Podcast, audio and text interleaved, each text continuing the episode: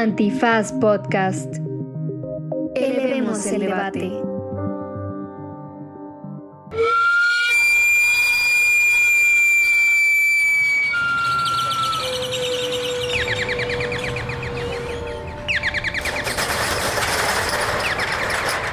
En ese momento tienes que clamar a Él, porque es necesario que esto acontezca. Hermano, me acaba de llegar Puppet original tipo alemán. Sube, sube, sube, sube, sube. Mamey rico, mamey dulce. Es el mismo tipo de efecto, pero aún más intenso. Prietologías. Hola, ¿qué tal a todos los prietos, prietas y prietes que tienen a bien escuchar este bonito podcast? Yo soy Dani. Y yo soy Lenny. Y en esta ocasión vamos a comentar, bueno, vamos a platicar un poco de el lado prieto de la pandemia. Hemos decidido hablar de este tema porque creemos que dentro de los primeros frentes de ataque que tenemos contra el COVID, por supuesto que está el personal médico. Pero del otro lado, la otra cara de la moneda son los recolectores de la basura y las personas que en general mantienen limpios los espacios. Creo que no se, no se les ha dado el trato Y el ni- ni reconocimiento. el reconocimiento merecido, porque ellos por supuesto que están luchando contra el COVID desde otras latitudes, recogiendo, evitando y de cierta manera conteniendo el virus. Sí, justamente hubo mucho en un momento de la pandemia que se llamaba, ¿no? Quédate en casa, quédate en casa. Inclusive decían unos, quédate en tu puta casa. Y no toda la gente se puede quedar en su casa. Sobre todo esta, esta idea de quédate en tu casa, siento que es una cosa súper clase mediera que no ve las complejidades de lo que es vivir una pandemia, sobre todo en una de las ciudades más grandes del planeta, que es la Ciudad de México. No, y sobre todo esta indolencia, ¿no? Esta arrogancia de las personas que literalmente están sentadas ocho putas horas trabajando en una puta máquina y que exijan de repente que porque sus condiciones se los permiten quedarse en su casa y trabajar y generar desde ahí, que todos, o sea, ya inmediatamente aplacar todo el pensamiento a que todos estamos en la misma condición que tú y no había gente que tenía que salir porque o se quedaban en su casa a morir de hambre o, o salían a morir de COVID. Porque pasó. Y es totalmente una mamada que la gente haya utilizado esta frase. Hasta, o sea, llevarla al extremo. La de quédate en tu puta casa. Yo vi videos, yo vi memes, escuché audios de gente que aullaba porque la gente se quedara en su casa. Pero, ¿dónde estaba su empatía con la gente que no podía? Sí, es correcto. Nada más para que se den una idea, en la Ciudad de México se producen 13 mil toneladas de basura cada día. Y las personas, además de todo, que se encargan de recolectarla, no son suficientes. O sea, se, llega a utilizar un servicio extraoficial porque solamente hay contratadas, digamos, formalmente personal sindicalizado de base, con prestaciones de ley, con seguro social, con vivienda, 14 mil personas.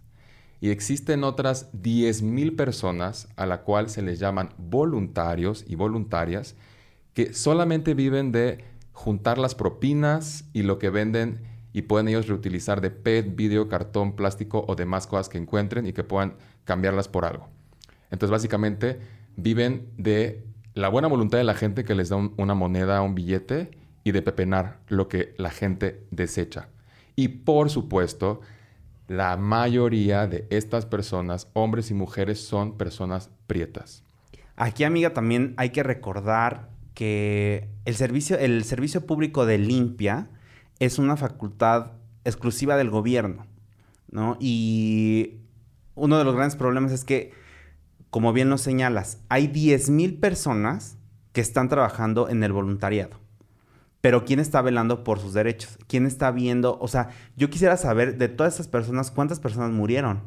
Porque también eso es un dato que no va a salir, o sea, y que obviamente no, no les está interesando. Porque pues obviamente si ya no estaban, digo, formalmente contratados, total, ¿a quién le importa dónde estaban, no? O sea, ¿a quién le importa qué les pasó? Exacto, no hay nadie a quien pedirle que rinda cuentas, pero mientras tanto el gobierno se, mira, se lava las manos y se apoya de toda esta gente que vive al margen de la ley y de, y de tener un- una, una vida digna. y condiciones de trabajo dignas. Por si esto fuera poco, o sea, todavía hay personas que se aprovechan absolutamente de esta situación. Todas estas personas del voluntariado, que pepenar amiga no es este tampoco una cosa de tres pesos, ¿eh? Porque también esto ha elevado a, a ciertos personajes en la política. Tenemos a Cuauhtémoc Gutiérrez, que fue en su momento señalado por esta red de prostitución. Él era apodado, o sigue siendo apodado porque está prófugo, este, el príncipe de la basura. Título heredado por su papá, que era Rafael Gutiérrez, un priista de antaño. No, del PRI. Ay, sí, sí. Me quedo en shock. Frozen. Frozen. pues sí, era del PRI. Y él estuvo, él fue diputado en tiempos de López Portillo, ahí hace mucho tiempo. Pero aquí lo curioso es que ellos, él, específicamente el padre Rafael, utilizó esta este gran hueco de la ley para hacerse también de cierto poder con los pepenadores en ese momento. O sea, imagínate el grado de corrupción y de poder, amiga, que pudieron generar desde ahí, tanto que el hijo, o sea, llegó a ser presidente del PRI de la Ciudad de México, Cuauhtémoc Gutiérrez, y que este año apenas le giraron la orden de aprehensión derivado de todo este chisme con Aristegui y de la red de prostitución. Pero amiga, escandaloso, horroroso, es grotesca la manera en la que estas personas aprovechan esta vulnerabilidad para poder, o sea, llegar a un, escaño en la legislatura. Es horrible. Y aparte todavía tienen poder, amiga. O sea, no, esto no se acaba. Porque todavía, obviamente, hay trabajadores del- de la recolecta de basura. Bueno, ¿para qué nos ponemos más tristes, amigas? En ese sentido, yo debo reconocer que en algún momento también, a raíz del proyecto Prietologías, digamos, un poco humanizado, un poco más mi trato con toda la gente. Y digo humanizado porque hemos sido culeros y hemos sido inhumanos a veces, ¿no? Y yo muchas veces veía a un vecino que tenía su carrito este naranja del bote de la basura, es ahí vecino de la colonia, y nunca tuve a bien preguntarle nada, ¿no? Y en el tiempo de la pandemia, o sea, él no pudo parar. ¿No? Yo lo veía a diario, haciendo su chamba en chinga, y pues nunca tuve a bien preguntarle, ¿no? Entonces, es por eso que es importante para nosotros rescatar estas historias, rescatar lo que tienen que decir ellos, porque obviamente tienen algo que decir. Ahora sí, Paulina, por favor, preséntanos aquí a mi vecino, por favor. Él es Gabriel, trabajador del Servicio de Limpia de la Ciudad de México.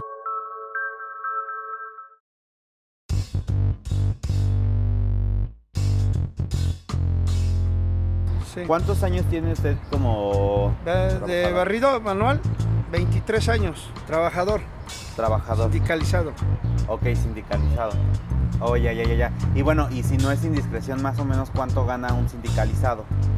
Así como usted, porque obviamente hay escalafones, hay Sí, es según el nivel que tenga uno, la antigüedad que tenga uno también, de 3.200, 3.500, los recién sindicalizados de 1.300, 1.200, varía, varía. No es, es según el nivel y la antigüedad que vaya teniendo uno, va subiendo el salario. Ahora, ¿cómo ha afectado el- la pandemia a su trabajo? ¿Usted cómo, cómo vio la pandemia que afectó directamente su trabajo con O sea, sí, diario? sí ha, sí ha bajado un poco la- el trabajo. Bajó. bajó.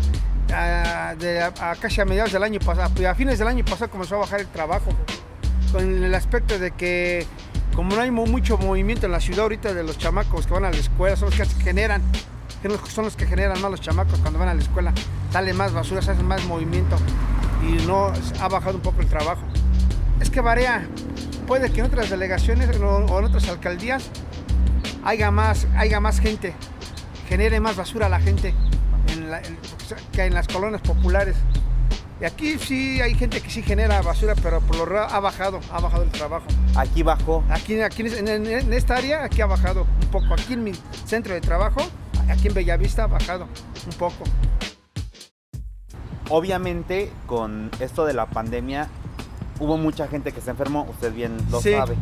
¿Cuál era o, o cuál fue la actitud respecto a la gente para cuidar sus desechos de Sí, la separación, sí, la- los- después de ahí si usted se da cuenta, ahí pusieron, nos pusieron ese, es- esto. Pero la gente no cooperó, no cooperó. Las colillas de cigarro, los cubreboca, los guantes y todo eso, que los pusieran en una, en una sola bolsa y ya vinieran amarrados, si no, no cooperó la gente. No hay cooperación en esto. No hay higiene, o sea, no hay cultura para pronto. Sí. No hay cultura porque inclusive aquí, oculta no hay, pero hemos- cuando barremos hay muchos cubrebocas tirados en la calle Sí. Y eso pues, contamina. Ni con las jeringas que, con las que se inyectan. Entonces, no. Rara es la gente que le pone la jeringa, el taponcito a la jeringa. Pero no, no, no hay cooperación. Ni, ni, ni una, ni una mínima parte. Pero le pues es mi trabajo. Antes que hubiera esta, este, el COVID, antes que hubiera el COVID, ya sabemos que estamos, este, este trabajo es muy riesgoso. Porque yo me llegué a picar con jeringas, me he llegado a picar con jeringas, me he llegado a cortar con vidrios, con láminas, me he enterrado clavos así aquí en el trabajo. Hasta ahorita no me ha pasado nada. Y por ejemplo, o sea, antes del COVID, ¿cómo los protegían? Y después del COVID, ¿cómo los protegen? Porque bueno, usted me dice que es trabajador, Sí. entonces me gustaría saber más o menos. No, nunca ha habido, nunca ha habido una, una protección para el trabajador. O sea, el gobierno los tiene muy olvidados a pronto, pocas palabras. O sea, sí nos dan guantes, pero de mala calidad. Nos dan este cubrebocas, pero a las 500 nos dan un cubrebocas. Y nada más, o, ge- o gel, que se, se untan, nos dan poquito, pero ya está ahí. Casi uno lo compra de su dinero. Cubrebocas. ¿Las caretas no les dieron caretas? No, no los dieron. No, no los dieron. No, no los dieron. Hasta donde yo, hasta donde yo he sabido han muerto como unos 6, 7 compañeros de aquí del campamento. ¿Y en el campamento como cuántos son? No, pues ahí, ahí, ahí somos como unos así, así, de trabajadores de barrido manual. Sí. 100 de esta área, 100 de este campamento, 100. ¿Y el gobierno los apoyó en algún No, caso? no, no nos ha apoyado. No, no nos ha apoyado. Vaya. O sea, nos dejan a, la- a nuestra suerte para pronto. sí, sí, sí, claro. O sea, ¿Cómo, ¿Cómo le hicieron ustedes entonces para poder, este, o sea, como... hacer nuestro trabajo. Ajá, o sea, y protegerse entre ustedes, porque bueno, también Pues, hay... Sí, pues usar el cubrebocas, más que usar el cubrebocas y los guantes. Inclusive hay gente que iba a sacar la basura y gente que estaba contagiada nos decían, no tiraban sus bolsas de, sus bolsas de basura, pero ya nos decían, ya no la vayan a abrir. Tengo, a mi familiar malo acá adentro y ya esa ropa está toda contaminada. Y así va al camión, también aquí llegaba el llega el camión y digo, no vayas a abrir esa bolsa porque viene ropa de un COVID, que una persona que le dio el COVID. Y así va así directo para el camión, ya no se abría. Ah, ¿Y a usted cómo cree que sería la mejor manera de recompensarles ese trabajo tan heroico también? que nos dieran eh, el equipo necesario. Como dice usted, la carreta, la carreta, de mejores guantes, De mejor calidad. de mejor calidad. Y que nos dieran cada quincena o 15 cubrebocas a la semana, porque ya es que traigo, ya rato acabo, ya lo tiro, ya se va a la basura. Ya uso otro al otro día. Y bueno, ya solamente para finalizar, ¿qué recomendación le daría a la gente? Porque ahorita como usted me lo decía, la gente no se empatizó, a la No. gente le valió. Ahora sí que madre, como Sí. tal, hay que decirle Sí. por su nombre. Le valió madre y qué eh, les diría usted a las personas que escuchen esto Sí, para que sean un poco empáticos con lo de su basura. pues más que nada que, que sea más, que tenga más cultura. En, en primera que, como ven, ven que somos barrenderos y andamos mugrosos todo el día, nos ven mal, porque hay gente que sí nos ve mal. Ya no nos, casi, casi nos quieren pisotear. Y hay, pero hay gente también que es muy amable con uno. Inclusive ha venido aquí gente y nos ha reconocido el, el labor que hacemos. O sea, nos dice, ay, ustedes corren mucho peligro aquí, aquí, y se les agradece que nos dan el servicio de la basura. No, y la verdad es que Y se agradece porque Sí. esta ciudad estaría testa Sí. de basura también. Sí, sí, pero digo que es muy difícil, porque no se puede, como le diré, no se puede poner una con la gente por tú, por tú, aunque la gente tenga la culpa y yo va, y la gente, la persona que me ofenda, y yo la, que también la ofenda, porque me está ofendiendo a mí primero, y si yo comenzamos a ofender entre los dos, pues yo estoy, yo salgo perdiendo, porque le dan la preferencia a la, ciudadanía. Yo como servidor público me pueden castigar. No, no me pueden correr porque no es una cosa de gravedad, pero sí me pueden castigar o llamarme la atención. Aunque, aunque yo no haya tenido la culpa, aunque la otra persona haya tenido la culpa, le dan la preferencia al gobierno, a la persona, a la ciudadanía.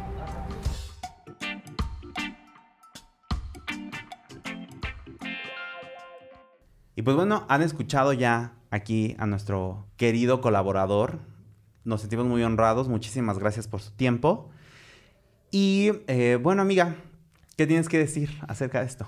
Seguimos con la información, es correcto, porque además de los recolectores de la basura, también están las personas que trabajan en la limpieza y sanitización de los espacios que habitamos día a día, las oficinas, los gimnasios, las calles, las tiendas, todo eso. Que además por la pandemia se ha vuelto de vital importancia que esté todo sanitizado y limpio. Y aquí es más difícil todavía, yo creo, verlos. O sea, porque los trabajadores de la basura, tú sales en la mañana, los ves, eh, pero las personas que se dedican a la limpieza muchas veces no sabemos, no las vemos y realmente son grandes héroes y heroínas porque en la pandemia su trabajo ha sido fundamental.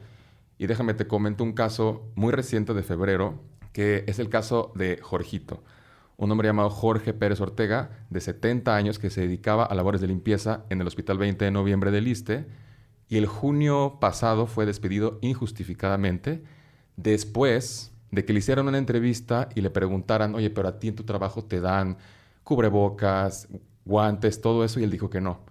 Entonces, después de que él dijo que no, lo corren injustificadamente. Entonces ahí entró Amnistía Internacional, tomó el caso, hizo una campaña, que fue hashtag o es aún Jorgito Cuenta, y que busca, entre otras cosas, indemnizar a Jorge, que aparte es una persona vulnerable por el COVID porque ya tiene 70 años, revisar las condiciones no estructurales que hay en todos estos aparatos burocráticos donde el trato a las personas de limpieza es muy malo y también considerarlos como personal de primera línea en el combate del COVID y vacunarlos. Total y absolutamente. aquí, amiga, eh, es muy triste ver que estas personas em, no tienen ningún tipo de seguridad. Hay algunos, y aparte también no te creas, ¿eh? los que sí están contratados tampoco es que tengan las prestaciones, o sea, también eso hay que identificarlo perfectamente. Y te lo digo porque mi abuela toda la vida este, trabajó de limpieza para Devlin y, este, y también recibió unos tratos horribles.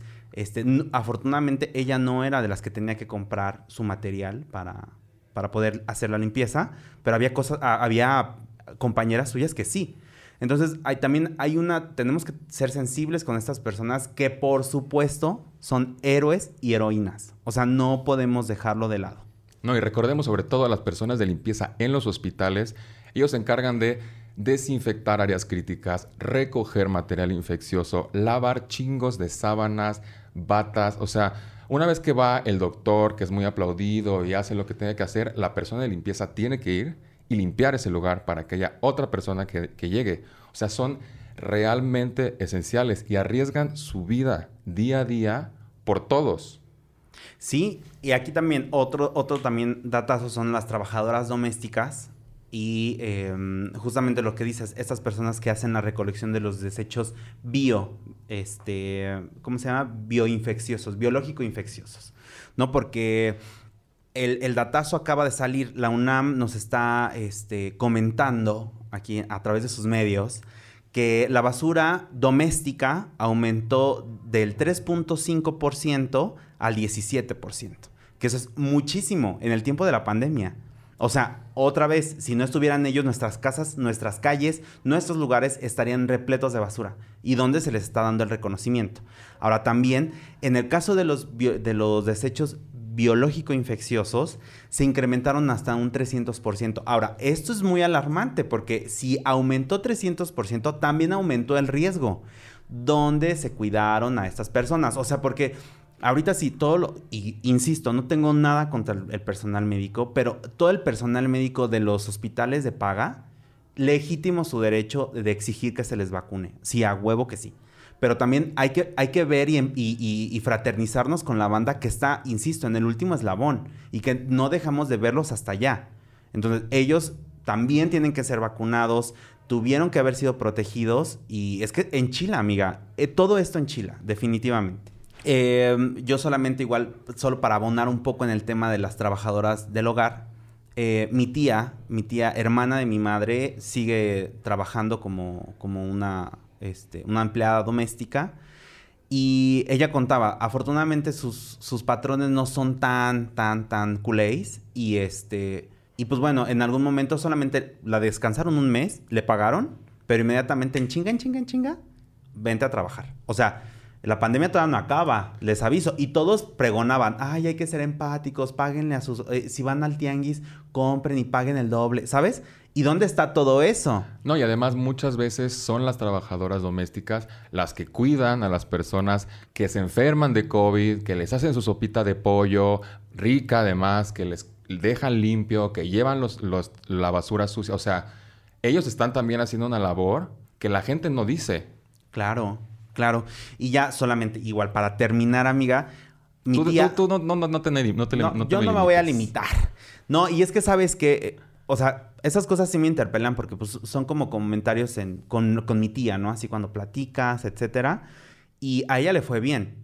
Porque hay domésticas a las que corrieron, a las que no dejaron regresar a sus, lugares de origen, a las que les pagaron súper poquito, algunas ya ni les pagaron. Y todas estas cosas, o sea, mi tía, porque sale a pasear a los perritos del, de los patrones y se encuentra a, a otras domésticas en el parque X y ahí es donde le cuentan todas estas cosas. O sea, hay todo un grado de injusticias que se siguen cometiendo y que la pandemia, o sea, no aumentó, agravó todavía y que no queremos ver. Pero para que no lo escuche de nosotros, entrevistamos a una trabajadora de limpieza que yo conocí porque en la mañana voy a hacer ejercicio. Me la topé, me cayó muy bien, cambiamos algunas palabras y, y le dije, oye, estoy haciendo esto, no sé qué. Y me dijo, sí, sí, te paso mi WhatsApp, tuve entrevistas, no sé qué. Y nos dio una gran, gran lección. Así que sin más, Paulina, corre video. Ella es Blanca Estela, trabajadora de Quick Learning, Escuela de Inglés. Hola, mi nombre es Blanca Estela y soy trabajadora de limpieza. Mi primer trabajo fue aquí en Relaciones Exteriores. Mis primeros jefes eran personas que te trataban no como un ser humano, sino como una, esclavitud, que tenías que estar trabajando sin poder descansar. Te daban tres cuartos de hora y si llegabas tarde te quitaban dinero. Duré cuatro meses y la verdad me salí porque eran unas personas muy prepotentes, primero que nada. Llegaban y si te veían parada, luego, luego te ponían a, a trabajar, que no podías descansar hasta tu hora de salida. Y la verdad, pues como que fue mi primer trabajo y como que querían ordenar, ¿no? Y fue lo que hice yo salirme porque yo soy una persona un poquito agresiva y, quise quise este mejor evitar problemas, ¿no? Eso fue mi primer trabajo. También tuve muchos trabajos en donde también su actitud de los supervisores nunca me gustó. En tiempo de pandemia, pues yo pedí trabajo y no había. Hasta junio que medio empezaron a solicitar. Yo, yo vine aquí a Quick Learning y fue un trato diferente. Desde que yo llegué, mi jefe me trató como un ser humano y todos, todos los teachers y todas las secretarias eran diferentes, ¿no? Me agradó eso y me quedé, por eso me quedé aquí. Aquí me dieron lo necesario para no contaminarme. Me dieron guantes, usábamos cloro, me dieron cubrebocas, me dieron este, la careta, o sea, para que pudiera trabajar bien. Fíjate que yo nunca tuve miedo a la pandemia, honestamente. ¿Por qué? Porque tuve el equipo y tuve seguridad de mí misma, ¿no? Los tratos que les dan en otras empresas son muy crueles. Yo la mayoría de trabajos donde yo, yo laboré, a mí muchas veces trataron de bajar, o sea, llegas y te gritan, ¿no? Y yo, la verdad, ya les dije, soy un poco rebelde y, y gracias a, Dios, porque creo en Él, yo eh, me he puesto a estudiar, a leer y voy aprendiendo día a día. Todos merecemos un respeto, ¿sí? Así seas un abogado, seas de limpieza, de lo que tú seas, todos merecemos un respeto. Lógico que si tienes un cargo y nunca lo has tenido y has sido igual que uno, empleada, no supervisora, te tratan, te trataron mal, entonces, ¿qué hacen? Desquitarse, porque eso es lo que hacen ellas, ¿sí? Les dan un cargo más arriba y, y ya sienten que, que, no, que no les vuele nada, ¿no? Porque para mí es eso, ¿no? Yo nunca permití eso, por eso me salí de muchos trabajos, porque yo siempre se los dije, al final de cuentas tú eres gata como yo soy gata, nada más con un poquito de nivel, pero no sabes, a veces no sabía ni leer ni escribir, honestamente. ¿sí? Por eso yo me puse a estudiar porque yo no quise ser como ellas, ¿no? Ni quiero ser como ninguno de ellos, ¿no? Oye, ¿qué es lo que tú estás estudiando? ¿Qué es lo que te ha gustado aprender? Pues más, más que nada leer. Me gusta leer porque así aprendes a tratar a todos los seres como, como uno mismo. ¿sí? Ya sea de limpieza, yo hablo con toda la gente, puede ser doctores, quizás no tengo buenos diálogos, ¿no? Pero trato de mantenerme correctamente, ¿no? En la cuestión de la limpieza, nosotros, este, tanto como los doctores, pues se reconocen, ¿no? Pero si no estuviéramos nosotros limpiando todo lo que ellos, ellos hacen, entonces, ¿quién lo podría hacer? Simplemente ellos se contaminarían más. Entonces yo creo que también es un reconocimiento para nosotros. Nosotros que nos podemos contaminar más que ellos. Porque ellos vienen súper protegidos y nosotros nada más con careta, guantes y ya. Y ellos vienen hasta con uniformes, trajes, no sé. Nosotros no venimos así. Nosotros no nos dan eso para podernos proteger. Y más sin embargo nos protegemos. No nos, mucha, la mayoría de gente que trabaja en limpieza no se ha enfermado. Yo siento que agarramos mucha, muchos virus, yo creo que nos volvemos inmunes, ¿no? Y los doctores yo he visto que hasta les da miedo agarrar, agarrar a una persona. Inclusive son hasta dos metros para poder hablar con ellas. Yo he llegado a ver eso.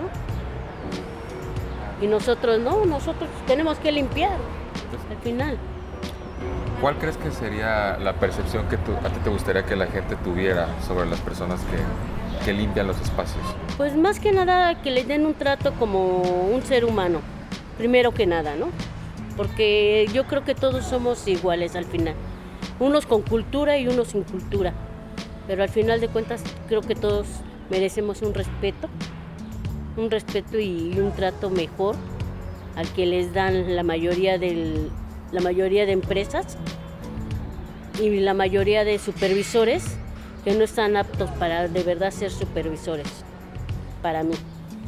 Esto es lo que yo opino acerca de esto. Pues ya escucharon cómo se vive trabajar en espacios de limpieza tanto a nivel público como a nivel privado y que muchas veces las empresas privadas tratan mejor a los trabajadores y trabajadoras de la limpieza que el Estado. Y pues sí, amiga, pero ni tanto, ¿eh? O sea, tampoco hay que irnos como por ese lado de que a veces son mejores. En el caso de Blanca, qué chido, qué chingón, que le, va bien, que la tratan chido, pero hay veces que no. O sea, es como te digo, ¿no? Con mi abuela. Ah, no, por supuesto. Sí, digo, igual para solamente que no partimos de, de la generalidad, ¿no? O sea, hay circunstancias. Pero eh, yo solamente aquí me gustaría mucho llegar hasta donde ustedes están, es solamente poder sembrar esta pequeña semilla de ser empáticos con las personas que recolectan la basura en todos los espacios, sea en la calle, sea si una persona lo recoge en tu edificio, eh, si son los, los, barrenderos, o sea, toda esta gente está muy expuesta y pues banda, hay que ser empáticos con ellos, hay que tratarlos bien, hay que recoger bien nuestra basura, o sea, empaquetarla bien, porque no nos cuesta absolutamente nada. Sí, amiga, totalmente. Hay que ser chidos con la gente, con toda la gente. No sé, simplemente ser alguien cordial, amable, ¿no? No estar con tu cara de mamona porque, perdón, pero, o sea, yo no sé quién es que cree a veces la gente, sobre todo los clase medieros, que su vida sea tan importante y tan interesante que no puedan decirle buenos días, buenas tardes o buenas noches a una persona que está ahí todos los días recogiendo su basura. Pero bueno, les recordamos para terminar nuestras redes sociales somos arroba pretologías en Instagram, Facebook y Twitter y próximamente en YouTube. Muchas gracias a todos, les envío un sentido beso. Prietos, palabra de orgullo, cierto. Prietos, caminamos sin complejo, prietos. De cuerpo e intelecto, prietos. Llegaremos lejos, prietos. Yo. Prietologías es una producción de Antifaz. En la magia del sonido, el maravilloso Sergio Campos y su servilleta. Como coordinador de producción, el siempre imitado, pero jamás igualado, el señor Filio. Y desde el Internet de las Cosas, ella es Paulina. El rap corre a cargo de Sion Rap 246. Prietologías. La blanquitud oprime. Nosotros aprietamos. Antifaz Podcast. Elevemos el debate.